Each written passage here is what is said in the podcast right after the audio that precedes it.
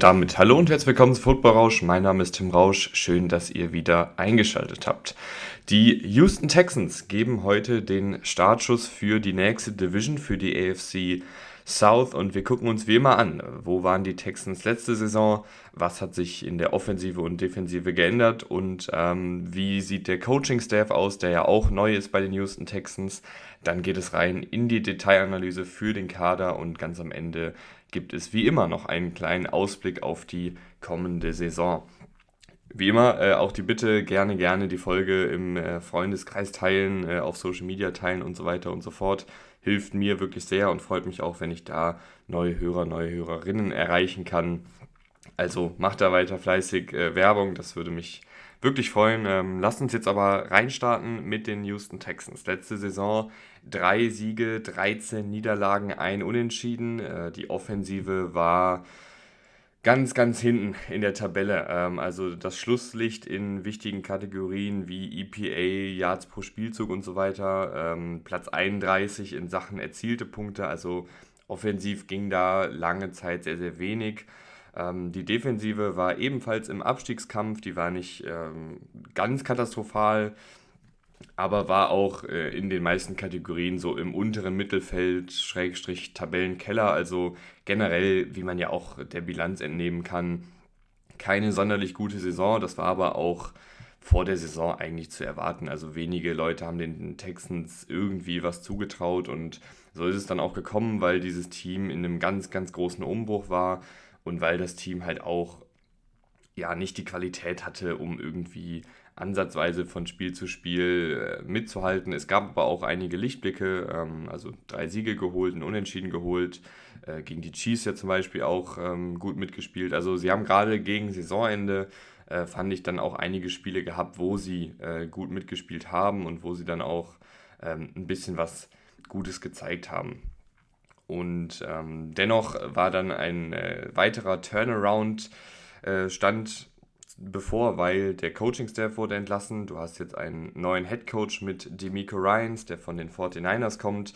Der hat sich da auch Verstärkungen äh, mitgebracht. Der Offensivkoordinator wird zu, zukünftig äh, Bobby Slowick sein. Der ist noch sehr jung. Der war zuletzt Passspielkoordinator bei den 49ers. Und der Defensivkoordinator wird Matt Berkey sein, ist ein erfahrener Mann, war zuletzt der Defensive Line Coach bei den Cardinals. Äh, schematisch hat er auch eine große Bandbreite an Einflüssen erhalten in seiner Coaching-Karriere, weil er schon sehr lange in der Liga ist und unter vielen verschiedenen Koordinatoren gearbeitet hat. Also wirklich jemand, der ähm, ja einfach, was die Schemes angeht, schon viel Verschiedenes gesehen und äh, gespielt hat oder beziehungsweise da dabei war, während das gespielt wurde. Und ähm, ja, die Miko Ryans wird ja auch seine Hände auf der Defensive haben. Ähm, bei den 49ers wirklich einen sehr, sehr guten Job gemacht als Defensivkoordinator. Äh, jemand, der vor allen Dingen in der Entwicklung der Spieler, glaube ich, eine ganze Menge guter Sachen gemacht hat. Also bei den 49ers gab es ja gefühlt jedes Jahr und vor allen Dingen eben dann auch letztes Jahr immer wieder Spieler, die vielleicht so aus der zweiten Reihe gekommen sind, die man jetzt nicht so auf dem Schirm hatte vor der Saison, die dann aber eine tragende Rolle gespielt haben. Also beispielsweise einen äh, Hufanga, der Safety, einen Charles Omenihu, der Pass Rusher, einen Dre Greenlaw, der Linebacker. Also da sind wirklich einige Spieler ähm, letzte Saison zu Stars oder zumindest zu gestandenen Startern avanciert, die man sonst gar nicht so auf dem Schirm hatte vor der Saison. Und da hatte sicherlich die Miko Ryans auch einen großen Anteil dran.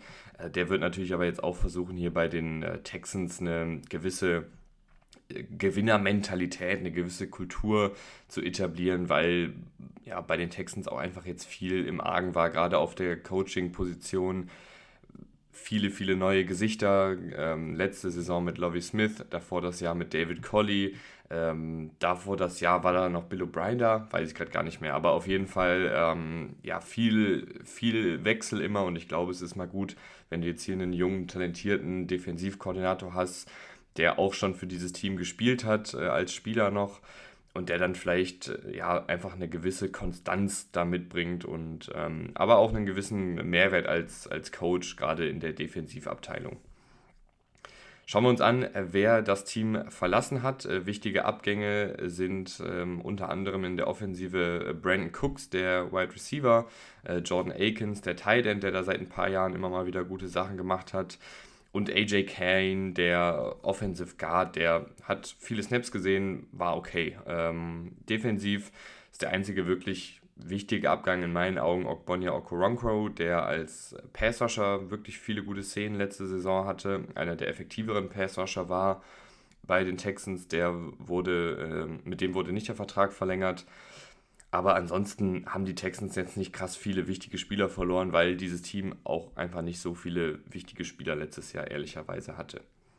Aber das könnte sich jetzt in der kommenden Saison ändern, denn wenn wir jetzt in die Detailanalyse für den Kader gehen, sehen wir, dass sich da viel, viel verändert hat, viele neue junge Gesichter da sind. Äh, fangen wir an auf Quarterback. Da ist nämlich jetzt CJ Stroud wahrscheinlich am Ruder. Ähm, du hast immer noch einen Davis Mills als Backup, der glaube ich auch als Backup äh, einer der besseren Backups der Liga ist. Ich finde Davis Mills in Ordnung, ist ein passabler Quarterback, den kannst du auf jeden Fall auch aufstellen, äh, nur wird der nichts Wildes machen. Ähm, Gerade zu Saisonende, finde ich, hat er sich dann auch nochmal ein bisschen gefangen, ist nochmal ein bisschen besser geworden, aber ist in meinen Augen halt so ein typischer Backup, den du reinwirfst und wo du weißt, da geht jetzt nichts groß kaputt. Ähm, Case Keenum rennt hier auch noch rum, aber der Typ ist mittlerweile auch schon äh, über 35 Jahre alt, also es wird sich wahrscheinlich alles um CJ Stroud drehen, den sie mit dem zweiten Pick im NFL-Draft geholt haben. Und ähm, ich werde jetzt gar nicht riesig über CJ Stroud reden. Die Leute, die da nochmal eine Detailanalyse wollen, können sich gerne äh, nochmal die Quarterback-Folge anhören, damals ähm, in, der, in der Preview für den NFL-Draft. Aber CJ Stroud, so viel sei gesagt, ähm, ist, glaube ich, auch so dieser typische Game Manager und dann hoffentlich mit einem gewissen Extra. Also jemand, der den Ball gut verteilen kann, der mit Genauigkeit punktet, und der dann aber hoffentlich auch noch die ein oder andere, also er hat ein paar physische Anlagen und die muss er dann auch häufiger in Szene setzen. Ist jetzt bisher am College nicht häufig jemand gewesen, der diesen gewissen It-Faktor hat, der dann viel auch improvisiert, der seine Mobilität nutzt und seine Armstärke, die auch durchaus gut ist, um jetzt super viel außerhalb der Spielzugstruktur zu kreieren. Er hatte natürlich das eine wahnsinnig gute College Playoff Spiel, da hat er das mal alles gezeigt. Da hat er dann, glaube ich, finde ich, auch so sein, sein Endpotenzial gezeigt. Aber von Woche zu Woche im regulären Spielbetrieb war das eher so der Game Manager, der halt äh, jetzt keine Bäume ausreißt, aber der mit Genauigkeit seine Spieler in Szene setzt, der den Ball gut verteilen kann. Ähm, das Einzige, was bei ihm, finde ich, so ein bisschen auch noch ein Manko ist, ist die Pocket-Präsenz. Die fand ich jetzt nicht so doll. Und ähm, ja, so dieser fehlende It-Faktor, den er nur phasenweise mal gezeigt hat. Aber wie gesagt, das ist jetzt nur die Kurzanalyse. Wer da nochmal ein bisschen mehr hören will, kann da gerne nochmal in die alten, alte Folge reinhören. Der ist jetzt hier auf jeden Fall am Ruder. Der kriegt wahrscheinlich auch relativ schnell dann ähm, die Schlüssel für diese Offensive überreicht und hat da jetzt auch einige neue Gesichter auf Wide Receiver, die er in Szenen setzen kann. Erstmal ist es sehr, sehr schön, dass äh, John Mechie zurück ist. Äh, hatte ja leider, leider eine Krebserkrankung letztes Jahr in seiner Rookie-Saison also der startet jetzt eigentlich auch erst ähm, richtig in die NFL, weil er letzte Saison dann äh, verständlicherweise ausfiel. John Mechie von Alabama, ein Receiver, der in meinen Augen mit Route Running punktet, der mh, mm, einfach ein gutes Verständnis dafür hat, wie er Separation kreiert, der saubere Routen läuft. Ähm, jetzt keiner mit einem wahnsinnig riesigen Catch-Radius, weil er ist eher so ein kleinerer, wendigerer Spieler aber ich glaube, jemand, der sowohl im Slot als auch outside äh, hin und wieder Separation kreieren kann und dann auch eine, eine gute Anspielstation wird. Vielleicht jetzt aber nicht so ein absoluter Nummer 1 Wide Receiver, sondern ein gutes Komplementärstück, äh, was aber in der heutigen NFL auch einen enormen Wert hat. Ähm, dann hast du noch Robert Woods geholt, der äh, ja letztes Jahr nicht so wirklich in Fahrt gekommen ist, also war da auch verletzungsgeplagt kam auch irgendwie bei den Titans äh, nicht so richtig ins, wurde bei den Titans auch irgendwie nicht so richtig in Szene gesetzt. Äh, vielleicht hat das auch schematisch nicht ganz so gepasst. Aber prinzipiell auch ein sehr erfahrener Receiver. Auch der kann viel aus dem Slot operieren. Auch der kann ein bisschen Outside gewinnen. Aber ist halt jetzt auch schon 31, hatte jetzt die letzten Jahre nicht mehr die besten Jahre seiner Karriere und auch die eine oder andere Verletzung. Und wie viel da noch im Tank ist, muss man mal abwarten. Aber prinzipiell jemand, der vor allen Dingen noch als, als Laufblocker sehr, sehr gut ist, was, ähm, wenn wir auf den schematischen Aufbau der Offensive gucken, unter Bobby Slowick, der von den 49ers kommt, durchaus wichtig ist, dass du da Receiver hast, die ähm, auch im, im Run-Blocking gut sind, gerade für die Outside-Zone-Läufe. Und Robert Woods kann das auf jeden Fall gut. Und noch jemand, der, glaube ich, auch nach dem Catch ein bisschen was kreieren kann. Also eine, eine sichere Anschlussstation im Kurzpassspiel und mittellangen Passspiel, aber glaube ich jetzt auch kein dominanter äh, Outside-Receiver. Dafür müsste man äh, einen, einen kleinen Sprung nochmal von Nico Collins sehen. Äh, der hat die Anlagen dafür, äh, outside einen, eine physische Anschlussstation zu sein. Über 1,90 groß, ähm, 100 Kilo schwer. Also der ist auf jeden Fall da äh, ein, ein, gut gebauter Receiver für diese Position. Hatte da auch einige gute Szenen, wo er ähm, gerade in Contested Catch-Situationen einige gute Sachen macht und ähm, da auch die Bälle aus der Luft pflückt. In Jahr 3 ähm, mit CJ Stroud dann als Quarterback, der einen genauen Ball wirft, vielleicht jemand, der nochmal einen Schritt nach vorne machen kann, wäre auf jeden Fall wichtig für diese Offensive, weil dieser Spielertyp sonst nicht so richtig vorhanden ist, also ein, ein dominanter Outside-Receiver. Äh, Xavier Hutchinson könnte das vielleicht auch sein, aber das ist ein Sechstrunden-Pick dieses Jahr gewesen. Äh, da muss man erstmal schauen, was da äh, dann auf NFL-Niveau so drin ist. Du hast aber nicht nur Xavier Hutchinson gedraftet, sondern auch noch Tank Dell in der dritten Runde. Ganz anderer Spielertyp, ein sehr, sehr kleiner, sehr, sehr leichter Wide Receiver der vor allen Dingen mit Route Running und mit Separation kreieren Fähigkeiten punktet aber auch gewisse Fähigkeiten nach dem Catch mitbringt. Ist halt so ein kleiner, wendiger, schneller Spieler, der ähm, schwierig zu greifen ist für Cornerbacks. Ob das dann in der NFL auch so funktioniert, bleibt mal abzuwarten. Wir haben jetzt auch die letzten Jahre immer mal wieder kleinere Spieler gesehen, leichtere Spieler gesehen, die dann einfach mit der Physis in der NFL nicht mehr so klar kamen, wie sie es noch am College kamen, also die dann am College sehr, sehr gut waren, aber in der NFL einfach nicht mehr so einen Stich setzen konnten, weil da einfach physische Limitationen waren. Bei Tank Dell muss man das auch abwarten. Der hat aber gerade in Sachen Route Running schon echt viele gute Sachen drauf. Also jemand, der die sehr sauber läuft, der auch an der Line of Scrimmage ähm, schwierig zu greifen ist für Cornerbacks. Mal schauen, ob er dann, ähm, dann auch in der NFL so gut klarkommt. Ich bin aber eigentlich vorsichtig optimistisch bei ihm. Dahinter hast du immer noch ein paar Receiver, die, die man nennen muss. Du hast einen Noah Brown, der schon für die Cowboys ein paar gute Szenen hatte, auch der eher so ein physischer Receiver. Du hast Amari Rogers, den du letztes Jahr von den Packers dir gesichert hast. Auch der bringt ein paar gute Anlagen mit und hat dann auch bei den Texans einige gute Szenen gehabt. Ist ja immerhin ein Drittrunden-Pick von 2021 gewesen bei den Packers. Also vielleicht auch jemand, wo noch ein bisschen Potenzial schlummert. Also du hast hier schon, finde ich, viele spannende Namen, viele unterschiedliche Skillsets auch. In meinen Augen fehlt es aber so ein bisschen an, ähm, an so Höchstpotenzial. Also ich sehe hier jetzt keinen Receiver, wo ich sage, okay, der ist jetzt der Go-To-Guy, der ist jetzt super dominant, auf den kann man sich Spielzug für Spielzug verlassen, dass der klar seine 1 gegen 1 Duelle gewinnt. Sondern du hast halt eher viele so Komplementär-Receiver, die gute Skills auf jeden Fall mitbringen, die auch ihre Yards sammeln werden, aber wo es dann wahrscheinlich eher so ein, so ein Team-Effort wird, dass eben äh, die Offensive klickt und die Last sozusagen auf äh, drei, vier Receivern lastet und nicht jetzt auf einem oder zwei, die halt dominant sind. Und da muss dann CJ Stroud eben auch immer seine Matchups finden. Da muss er gucken, wer jetzt am schnellsten Separation kreiert hat. Da hat er jetzt nicht seinen, seinen Go-To-Guy, sondern da muss er das Feld schnell lesen und eben da seine Anschlussstation finden. Ähm, weniger kompliziert wird es wahrscheinlich auf Tight End. Da dürfte Dalton Schulz relativ klar der Starter sein, der einfach super, ein super Allrounder ist auf Tight End. Ähm, auch der bei den Cowboys gewesen letzte Saison, der ist da einfach super verlässlich. Der ist ein guter Blocker, der ist ein guter Receiving Tight End. Der ist jetzt kein Überathlet oder so, aber der hat zumindest ein ganz gutes Gefühl dafür, wie er Separation kreieren kann, nämlich mit Spielintelligenz, mit kleinen subtilen Bewegungen und dann nach dem Catch immer ein ganz gutes Gefühl dafür, wie er sich zu bewegen hat, um möglichst viele Yards rauszuholen. Also der ähm, läuft immer gut in die freien Räume, der äh, antizipiert gut, wo er jetzt hinlaufen muss, bevor ihn ein Verteidiger tackeln kann. und ist da einfach eine ganz, ganz solide Anschlussstation. Ähm, keiner, der jetzt ein absoluter Gamechanger ist, ähm, sondern eher jemand, der wahrscheinlich aus vielen Spielen rausgehen wird mit fünf Catches für 55, 60 Yards. Aber wenn er das halt äh, 17 Spiele lang macht, dann hat er auch seine, seine fast 1000 Yards oder seine 900 Yards.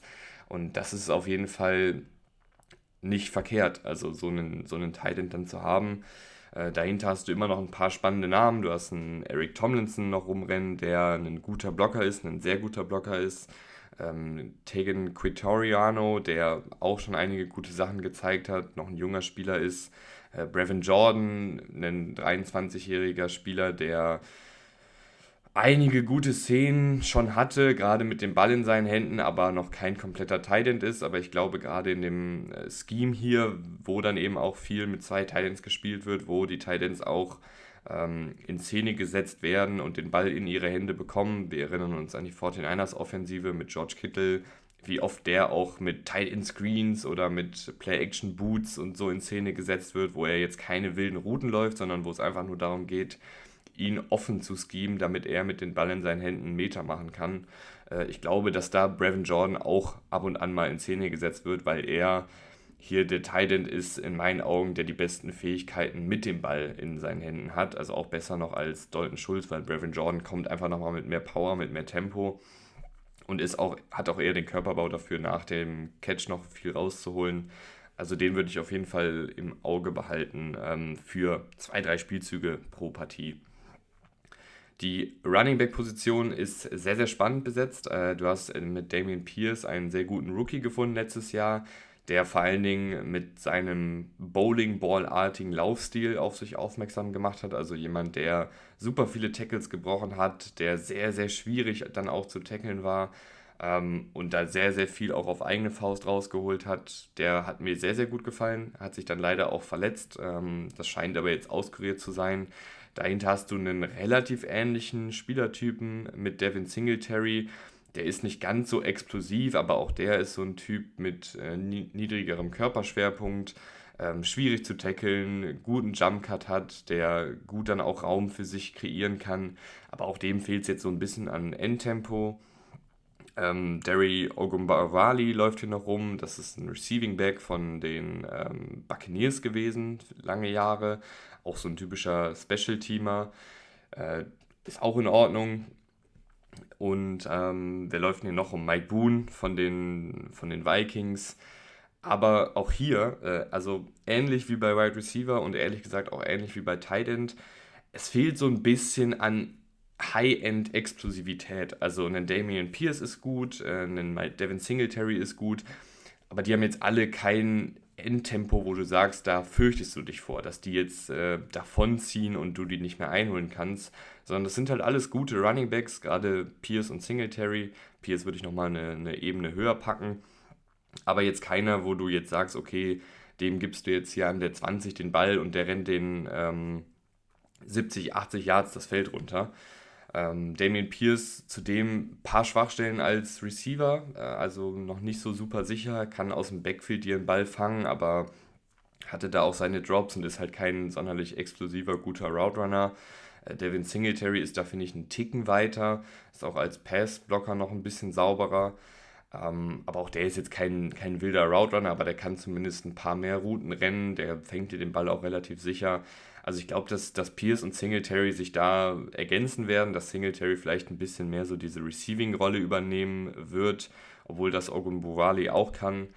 Ähm, es ist kein schlechter Running Back Room. Also die gerade mit Pierce hat man einen wirklich ähm, gefährlichen Läufer, einen, der immer auch Yards rausholen kann auf eigene Faust, aber es fehlt in dieser Offensive auf den Skill Positions, finde ich, so ein bisschen eben an, an Höchstpotenzial, an Explosivität.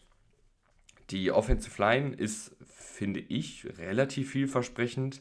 Du hast ähm, mit Laramie Tunzel einen technisch sehr, sehr sauberen Tackle auf Left Tackle, der äh, da einfach seit Jahren auf einem sehr, sehr guten Niveau spielt, ähm, wenig zulässt, äh, eine enorm gute Fußarbeit hat, ähm, eine gute Technik generell hat und ähm, an dem kommt man gerade in der Pass Protection echt selten vorbei. Als Laufblocker ist er überdurchschnittlich, aber jetzt keine absolute Maschine. Da fehlt ihm, finde ich, so ein bisschen Power. Ähm, Gleiches gilt eigentlich für Titus Howard. Der ist nicht ganz der Pass Protector, der Laramie Tunzel ist, aber auch der ist echt vielversprechend, ist auch noch ein jüngerer Spieler, ist zwar jetzt schon 27, aber ist auch erst seit 2019 in der Liga. Gut, das sind jetzt auch schon ein paar Jährchen. Ne? Man wird nicht jünger, man wird nicht jünger, aber äh, Titus Howard äh, ist jetzt auch gerade erst in der Blüte seiner Karriere angekommen, hat das letzte Saison auch gut gemacht. Also mit Tanzel und Howard hat man dann ein wirklich sehr, sehr gutes Tackle-Duo, gerade in Pass Protection.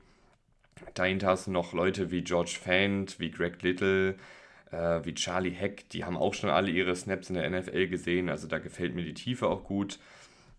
Die Interior Offensive Line ist, glaube ich, das, wo man eher mal hingucken muss. Ähm, Shaq Mason auf Right Guard ist da so der einzige Spieler, wo ich keine Sorgen habe. Ähm, super erfahrener Mann, der sowohl in der Pass Protection als auch im Laufblocking sehr, sehr gut sein kann. Ähm, und da einfach eine ziemliche Konstante ist. Hat ein bisschen abgebaut äh, im Vergleich zu seiner absoluten Blütezeit bei den Patriots, äh, aber immer noch ein guter Spieler. Daneben wird es ein bisschen schwierig. Also auf Guard dürfte wahrscheinlich dann Kenyon Green noch starten, der echt keine gute Rookie-Saison hatte. Ähm, Gerade in der Pass Protection noch super oft technisch unsauber mit langsamen Füßen äh, oder einfach ja, sehr, sehr leicht zu schlagen gewesen. Also gerade gegen Defensive Tackles mit viel Power hat er da echt wenig entgegengesetzt, entgegenzusetzen gehabt. So. Ähm, also der sah da echt selten nicht oder sah sehr selten gut aus. Ähm, aber ein junger Spieler, ein Erstrundenpick letztes Jahr gewesen, äh, mit 22 Jahren auf jeden Fall noch lange nicht an seinem Höchstpunkt angekommen. Also da kann es jetzt eigentlich nur noch bergauf gehen. Er hat letzte Saison viele Spielzeit bekommen, hat da hoffentlich auch viel gelernt und ähm, kann dann jetzt in Jahr 2 mit einem Jahr NFL-Erfahrung auf dem Buckel sich hoffentlich positiv entwickeln, dahin, wo sein Potenzial auch äh, prinzipiell gehen könnte. Ähm, hinter denen hast du wahrscheinlich noch eine Mischung aus äh, Jared Patterson, ein, diesjähriger, ein diesjähriger Sechstrunden-Pick, Scott Kessenberry, Michael Dieter, äh, Jimmy Morrissey, alles keine dollen Spieler, äh, alle, ähm, wenn sie auf dem Feld waren, bisher noch nicht so sonderlich gut gewesen. Also die Kadertiefe und auch die Starterqualität ist hier nicht so doll. Auf Center dürfte wahrscheinlich äh, Juice Scruggs starten, diesjähriger Zweitrunden-Pick. Ähm, kein sonderlich guter Athlet, aber ein ziemlich spielintelligenter Center. Da muss man aber dann auch erstmal abwarten, wenn der jetzt gegen NFL-Physis äh, spielt, kann er da dann noch auf so hohem Niveau spielen, kann dann seine Spielintelligenz das so ein bisschen kompensieren, dass er kein Überathlet ist, muss man schauen. Ähm, aber wie gesagt, gerade auf Center und Guard eben eine sehr junge Offensive Line, die bisher noch nicht viel in der NFL gezeigt hat.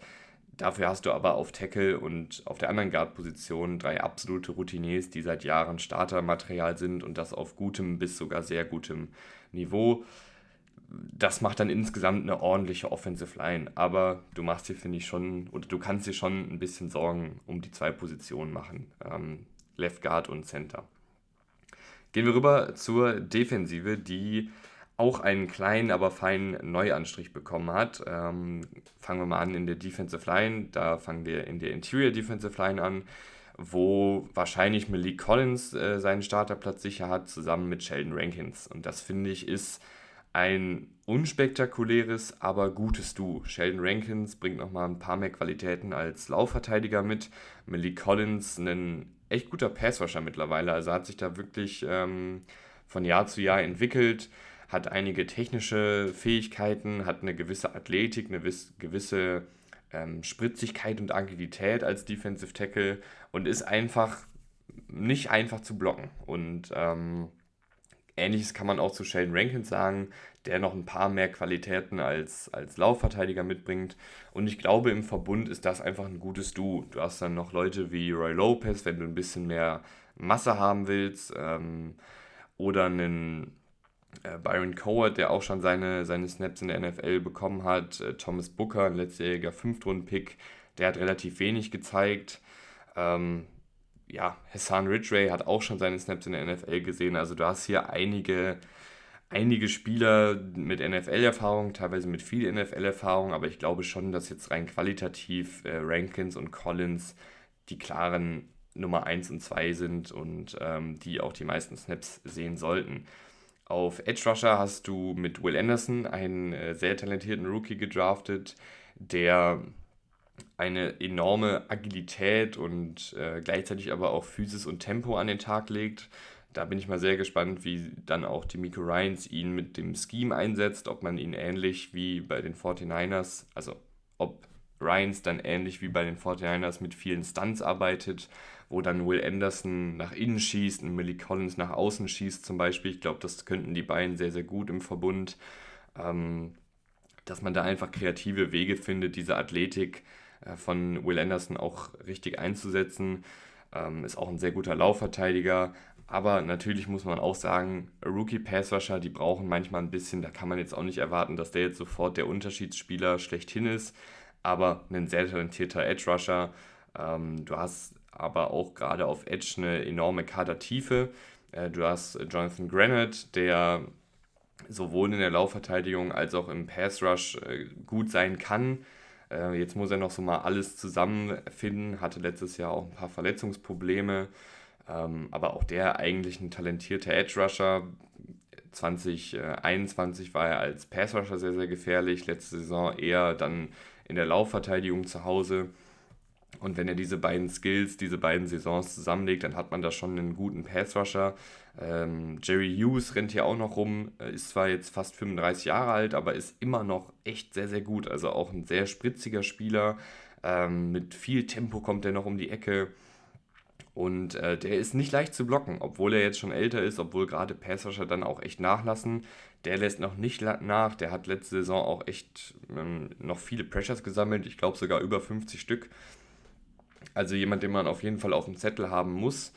Ähm, dahinter noch Spieler wie Chase Winovich, der schon seine Snaps in der NFL gesehen hat. Äh, Jacob Martin, der mal als Passrusher gute Szenen hatte, ist so ein kleinerer, schnellerer Passrusher. Ähm, und du hast noch Dylan Horton gedraftet in der vierten Runde. Der bringt ein bisschen mehr Masse, ein bisschen mehr Physis mit ähm, als, als Edge Rusher, kann wahrscheinlich dann auch in der Laufverteidigung ähm, gut weiterhelfen. Aber ihr merkt, äh, das sind jetzt hier ähm, fünf, sechs Namen gewesen, die alle früher oder später wahrscheinlich auch auf dem Feld stehen werden. Und ähm, die 49ers haben schon sehr, sehr viel rotiert und ich glaube, dass Ryans das auch hier machen wird, dass einfach viele verschiedene Edge-Rusher aufs Feld gestellt werden, ähm, dass man da eine gute Rotation drin hat, dass man auch je nach Gegner, je nach Matchup, je nach äh, Offensive Line, gegen die man spielt, äh, durchrotiert und da die Spieler danach aufstellt. Also ich glaube, das wird ein spaßiger Mix, äh, vielleicht jetzt kein super Höchstpotenzial-Mix mit zig Unterschiedsspielern, aber ein Mix, der zumindest für mehr Druck sorgen kann, als letzte Saison bei den Texans der Fall war. Gerade mit einem Will Anderson da drin, so als potenziellen Unterschiedsspieler. Mal schauen, wo da die Reise hingeht.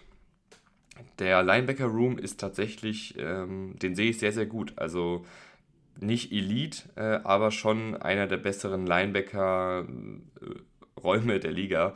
Ähm, Denzel Perryman ist ein verdammt guter Spieler, den viel zu wenig Leute auf dem Zettel haben. Denzel Perryman gerade in der Laufverteidigung super physisch, äh, super spielintelligent, mit sehr, sehr sauberem Tackling. Ähm, eine absolute Augenweide, möchte man fast sagen. Der hat auch keinen Schiss davor, mal gegen einen Guard in einer 1 gegen 1 Situation zu gehen und da wirklich seinen Mann zu stehen.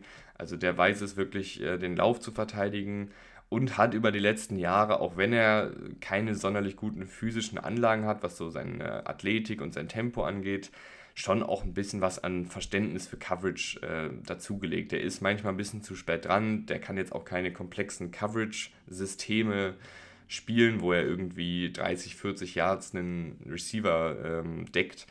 Aber so die Basics kann er schon, aber ist halt vor allen Dingen jemand, der im Vorwärtsgang gut ist.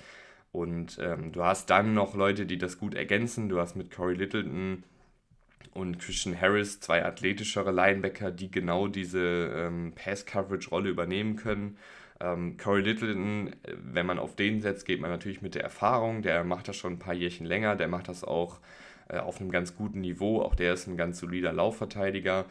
Äh, oder man geht eben mit Christian Harris, der letztes Jahr echt seine Probleme hatte, aber der eben noch sehr, sehr jung ist, der viele gute athletische Sachen mitbringt.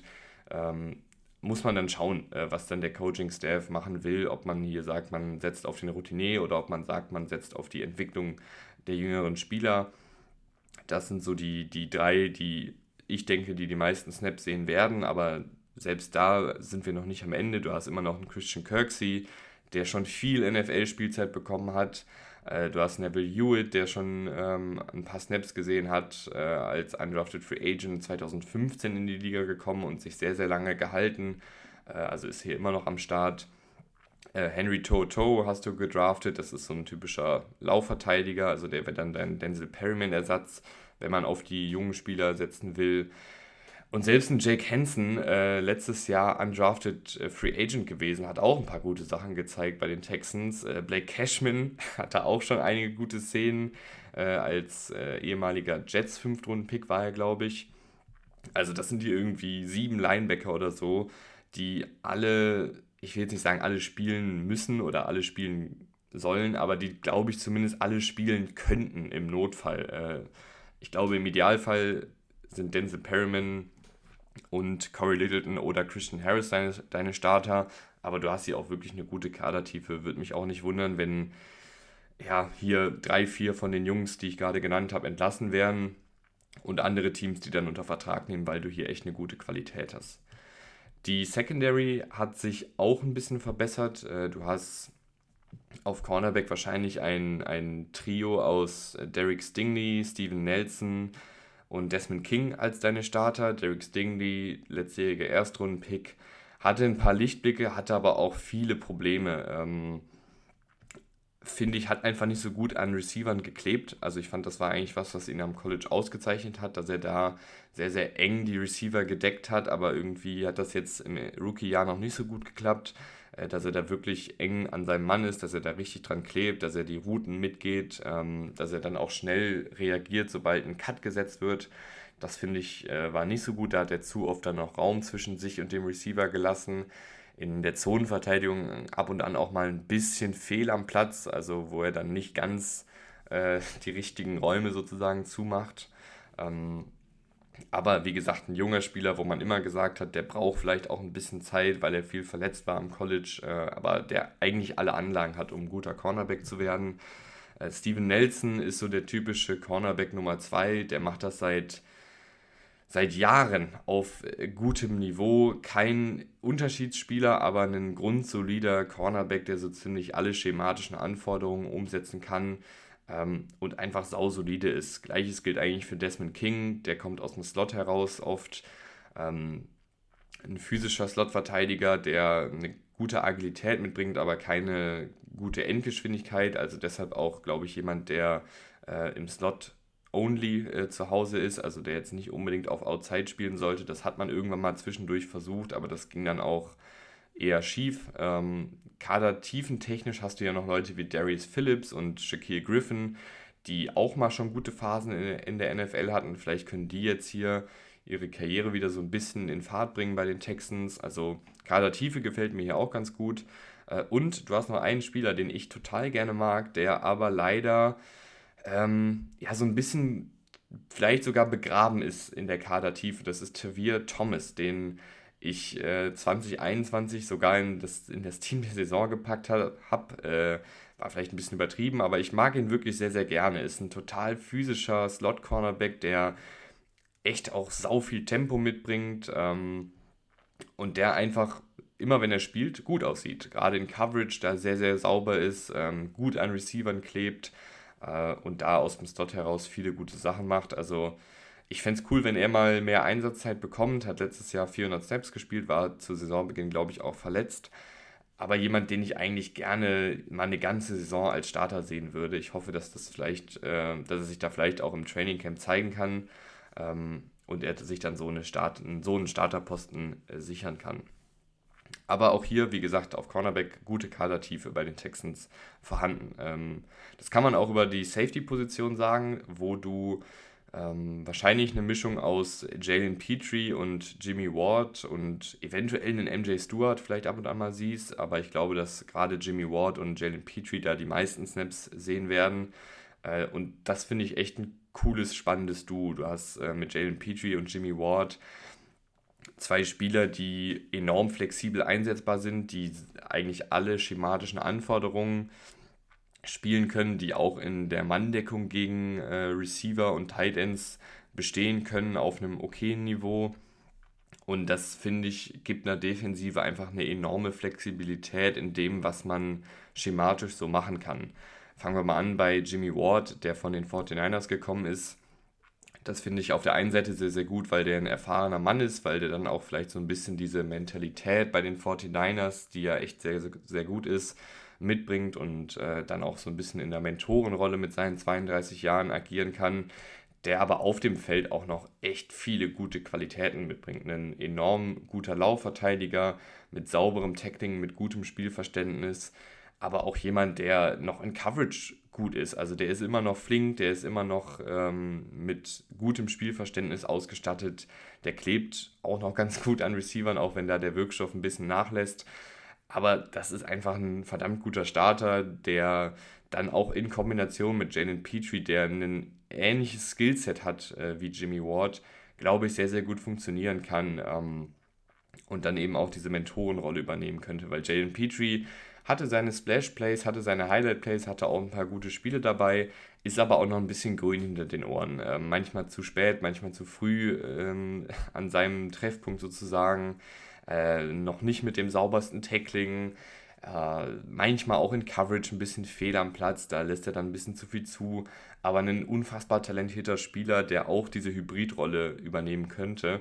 Äh, und da gefällt mir die Kombination aus Jimmy Ward und Jalen Petrie einfach total. Dahinter hast du immer noch Leute wie MJ Stewart, wie Eric Murray, die schon viele Snaps gesehen haben. Äh, Tyree Gillespie hat auch schon äh, seine Einsatzzeit bekommen. Also die Kadertiefe in der Secondary gefällt mir sehr, sehr gut. Ähm, und einige Einzelspieler, denen traue ich auch zu, in einigen Spielen vielleicht sogar ein Unterschiedsspieler zu sein. Also gerade die Secondary ist, glaube ich, bei den Texans eine versteckte Stärke. Das äh, war die Kaderanalyse. Schauen wir mal, wo das dann am Ende rauskommt äh, bei den Houston Texans. Ich bin trotz allem Optimismus, den ich jetzt, glaube ich, gerade in den letzten Minuten äh, verstreut habe, nur bei 4 und 13 rausgekommen. Also letztes Jahr äh, nur drei Siege, dieses Jahr traue ich ihnen dann vier Siege zu. Ich glaube halt, dass sich dieses Team immer noch finden muss, ähm, dass da immer noch nicht genug Unterschiedsspieler sind, gerade in der Offensive. Ähm, da muss auch ein CJ Stroud erstmal funktionieren.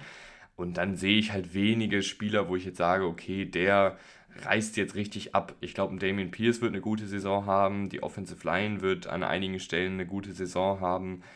Aber ich glaube nicht, dass das reicht, um jetzt in, in einigen Spielen einfach offensiv mitzuhalten. Und die Defensive hat viele spannende Spieler, hat, finde ich, auch gerade äh, auf Linebacker und in der Secondary eine gute Kadertiefe. Aber auch hier gibt es jetzt wenige Spieler, wo ich sage, das sind jetzt absolute Superstars. Äh, du hast mit Jimmy Ward einen guten Spieler, du hast hoffentlich mit Will Anderson, Derek Stingley, Jalen Petrie junge Spieler, die sich noch dahin entwickeln können, aber jetzt halt zu prognostizieren, ob das passiert oder nicht, ist halt ein bisschen schwierig. Äh, wenn jetzt ein Will Anderson äh, und ein Derek Stingley und Jalen Petrie sofort einschlagen und große Schritte nach vorne machen, dann kann das echt eine spannende Defensive werden, weil dann haben die echt ähm, in allen drei Ebenen sozusagen gute Jungs und ähm, dann kann ich mir auch vorstellen, dass diese Defensive dieses Team so ein bisschen trägt. Das sehe ich jetzt aktuell noch nicht. Es ist aber, finde ich, auch nicht komplett unwahrscheinlich. Äh, generell sollte es, glaube ich, bei den Texans so ein bisschen darum gehen, zu schauen, was man jetzt mit diesen ganzen Youngstern hat. Äh, ist Derek Stingley, der, der Cornerback Nummer 1, den wir uns vorgestellt haben, kann Will Anderson der Unterschiedsspieler sein im Pass Rush, ist CJ Stroud äh, unser Franchise Quarterback, müssen wir in der Offensive Line noch ein bisschen nachrüsten oder äh, fangen sich, ähm, fängt sich ein Kenyon Green und entwickelt sich ein Juice Scruggs gut als Center, äh, reicht das auf Receiver, was wir hier haben, mit Tank Dell, mit John Matchy, mit den Youngstern oder müssen wir da auch nochmal nachlegen? Also ich glaube, da ist einfach viel, was bei den Texans ähm, sich positiv entwickeln könnte. und was man dann auf jeden Fall auch fördern sollte. Und generell sollte es dann in meinen Augen auch darum gehen, dass du eben die jungen Spieler ranlässt, dass du den jungen Spielern vertraust, auch wenn sie Fehler machen, dass die da einfach ihre Einsatzzeit bekommen und möglichst viel Spielzeit sammeln. Und ich glaube, dass die Miko Ryans äh, dann auch da einen guten Job machen wird. Aber rein ergebnistechnisch und Football ist ja leider auch ein Ergebnissport, sehe ich da einfach nicht so super viel Höchstpotenzial. Also ähm, klar, du spielst in deiner eigenen Division, die ist jetzt nicht super stark, da kannst du auf jeden Fall ein, zwei Siege einfahren. Du spielst auch gegen Teams wie die Buccaneers, gegen die Panthers, äh, gegen die Falcons. Das sind jetzt alles keine Teams, wo ich sage, die rollen über die Texans drüber. Da kann auch mal ein Sieg vom Laster fallen. Aber aktuell bin ich da einfach noch ein bisschen vorsichtig und will erstmal abwarten, was da, was, was die ganzen Youngster eben machen und wie sich die Miko Ryans im ersten Jahr als Head Coach schlägt.